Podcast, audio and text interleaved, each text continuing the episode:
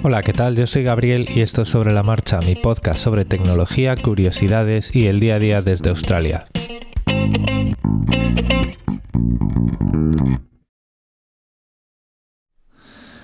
Buenos días, hoy es viernes. Uy, viernes. ¿Cómo estamos en la cabeza? A ver, es que hoy tengo, os cuento ahora, pero tengo un poquillo de poco tiempo, entonces pues estamos ahí un poco atropellados. Vamos a ver, hoy es miércoles, voy a empezar haciendo un pequeño follow-up sobre el hackeo al iPhone de, más que teclas.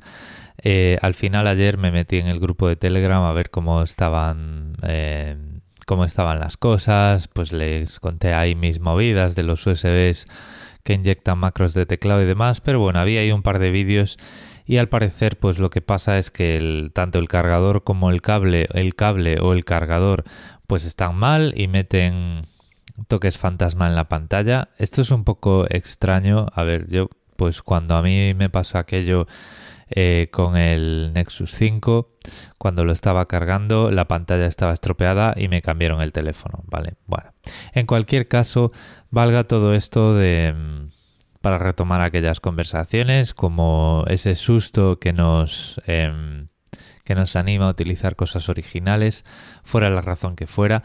De todas formas, José Manuel pues, en, el, en el podcast dice que no está del todo convencido de los toques fantasmas, no está del todo seguro qué es lo que pasaba ayer, qué es lo que pasaba hoy, etcétera, etcétera, que va a dejar de usar ese conjunto de carga y bueno, pues yo creo que hace bien. Yo iría más allá, haría un reset de fábrica porque, bueno, pues... Eh, estas cosas pasan, estas cosas son muy reales y de hecho en las notas del episodio de hoy tenéis un artículo de Blipping Computer con 29 formas diferentes en las que un aparato por USB puede comprometer tus ordenadores o tus móviles, ¿vale? Independientemente ya digo de que eh, al final pues el, el tema de más que teclas se quede en nada, ya os digo, si escucháis el episodio de ayer veréis una cosa muy detallada que habla de enviar, crear listas de distribución WhatsApp y enviar enlaces. Eso pues no parece muy random, entonces pues obviamente te da que pensar que algo malintencionado está pasando con el móvil, pero bueno, si al final esto fue casual y fueron toques fantasma en la pantalla, pues oye, mejor, ¿no? Sin embargo, bueno, pues eso nos debería dar que pensar y nos debería poner los pies en el suelo, poner un poquito alerta de las posibilidades que tienen los dispositivos USB y protegernos un poquito más. Al hilo de esto, el segundo tema es que en el grupo de Telegram Víctor preguntaba si al hilo de todas estas cosas, pues hay que tener antivirus por ahí, ¿no? En, en los dispositivos o esto ya es muy de los 90. A ver, los virus hoy en día lo tienen muy difícil. Un virus es un programa malicioso, es una especie de... A ver, no le quiero llamar malware porque el malware nos referimos con el a otro tipo de...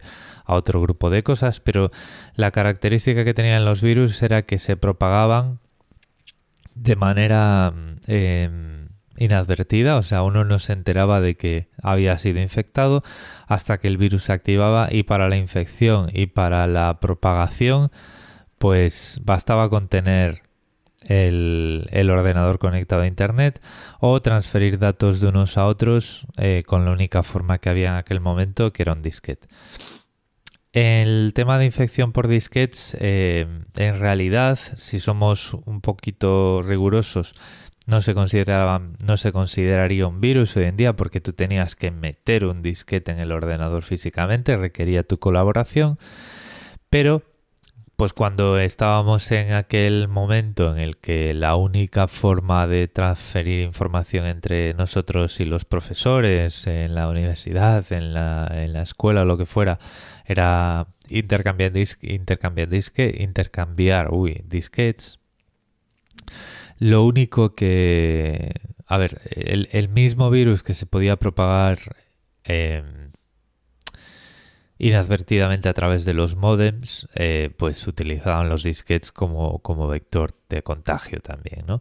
Hoy en día todos los sistemas operativos, los sistemas operativos móviles y de escritorio, portátiles y todos absolutamente, tienen esta característica de eh, cuentas limitadas y cuentas de administrador. En Windows tenemos el User Access Control, en Linux y en Mac OS eh, modernos, o sea, el macOS moderno y en Linux de toda la vida tenemos la cuenta de root, el comando su y las cuentas limitadas, permisos y grupos.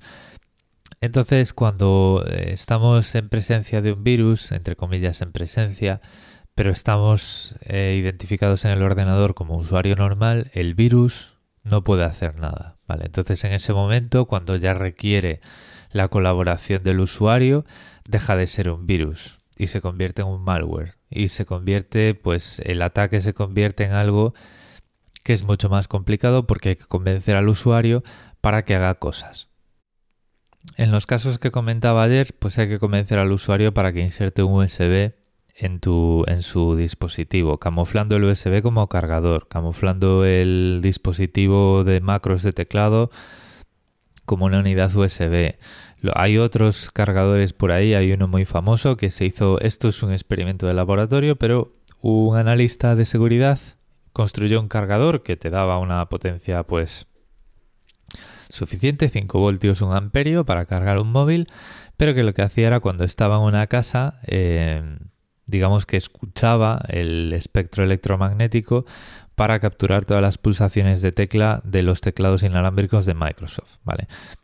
Todo este tipo de cosas que requieren una ingeniería social para que el usuario las active, eh, ya no son virus, porque no se propagan solos, el contagio no es eh, espontáneo, ¿vale? No es por simplemente que el ordenador esté activado en Internet o esté activado en un entorno conectado.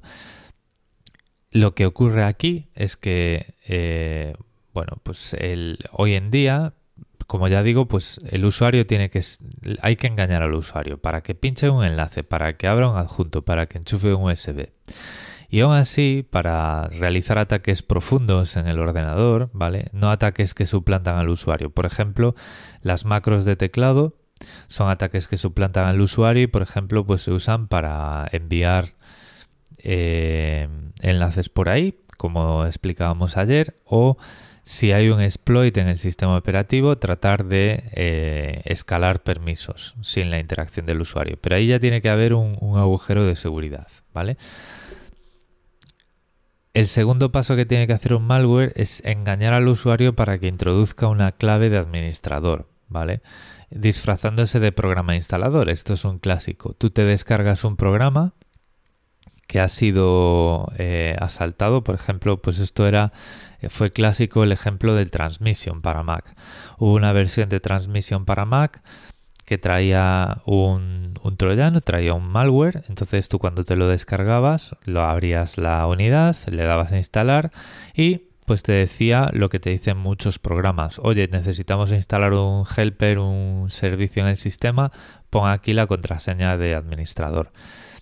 ¿Qué es lo que ocurre? Que esto Transmission nunca lo había pedido. Pero la gente que picaba metía la contraseña de administrador y entonces el malware entraba hasta la cocina, porque ya había, ya tenía un escalado de permisos en esa ejecución y era capaz de instalarse como servicio de sistema y como toda una serie de cosas. Pero ya digo que al final, hoy en día, eh, todas las infecciones, a no ser que haya un día cero y se esté utilizando, todas las infecciones eh, requieren de la colaboración del usuario. Y para los días cero lo que hacemos no es instalar un antivirus, lo que se hace es mantener el sistema actualizado. Entonces, volviendo a la pregunta, ¿tenemos que tener antivirus? Los antivirus como tal eh, no son tan necesarios dependiendo del usuario. Al final, y la anatomía de estos malware que requieren la colaboración del usuario, pues nos lo están diciendo el usuario es el eslabón más débil hoy en día en, un sistema de seguridad. Entonces, para usuarios que no están del todo seguros cuando un enlace es fiable, cuando un documento es fiable y pueden hacer clic, pues los antivirus de hoy en día, la forma en la que han evolucionado es pues estar analizando pues las páginas que visitamos, los enlaces que hacemos clic, los adjuntos, los contenidos del correo. Obviamente, todos estos antivirus hoy en día escanean contenido, escanean nuestro contenido, ¿vale? Y tenemos que ser conscientes de que si utilizan modelos de seguridad que están en el servidor, pues nuestro contenido va a ser inspeccionado por compañías de terceros, ¿vale? pero el objetivo, el fin para el que se hace esto, que es un fin de seguridad, pues está bien. Entonces nos lo podemos plantear sin ningún tipo de problema. Pero lo que hacen es eso, estar ahí vigilantes para prevenirnos que nuestras acciones, nuestro que esa ingeniería social que nos van a hacer surta efecto y pinchemos donde no debemos. Y luego también tienen el escáner de malware, porque tú puedes tener adjuntos en tus carpetas de correo que no has pinchado pero que tienen malware, ¿no? Entonces eh, los entre comillas antivirus de hoy que se llaman herramientas de detección de malware ya no te los venden como antivirus, al menos el de el de Microsoft. Lo que van a hacer es decirnos, oye, este fichero está mal, pues ¿qué, qué quieres que haga? Intento desinfectarlo, lo eliminamos o lo que sea. Eso está bien. ¿Qué ocurre en los móviles? Bueno, en Android esas mismas herramientas de escaneo tienen sentido porque en Android debajo de las aplicaciones hay un sistema de ficheros que abarca todo el sistema, ¿vale? De principio a fin. En iOS no existe eso, ¿vale? Entonces, si comparamos el mismo producto en Android y en iOS, veremos que en iOS hace menos cosas porque hay menos cosas que hacer. No hay un sistema de ficheros compartido que haya que escanear. Las aplicaciones tienen su sandbox. Entonces los ficheros, por ejemplo, que tenemos en el correo electrónico no salen del correo electrónico. Los ficheros que tenemos en, en Dropbox no salen de Dropbox. Entonces ahí lo que, tal y como funciona esto, es que con esos, esos guardianes que vigilan lo que accedemos, a los datos a los que accedemos en un momento dado, son suficientes. En Android pues vamos a tener un, producto equivalente al que tenemos en un Mac o en un PC cuando se trata de malware. Conclusiones para ir terminando, porque esto ya está muy explicado y hay que ir eh, contestando a las preguntas. ¿Tenemos que tener antivirus? Bueno, voy a transformar la pregunta es, ¿tenemos que tener herramientas de detección de malware en nuestros sistemas? La respuesta es que sí, ¿vale? Como mínimo en el PC y en el Mac eh, conviene tenerlo. En PC, por ejemplo, yo uso Windows Defender, me parece más que suficiente.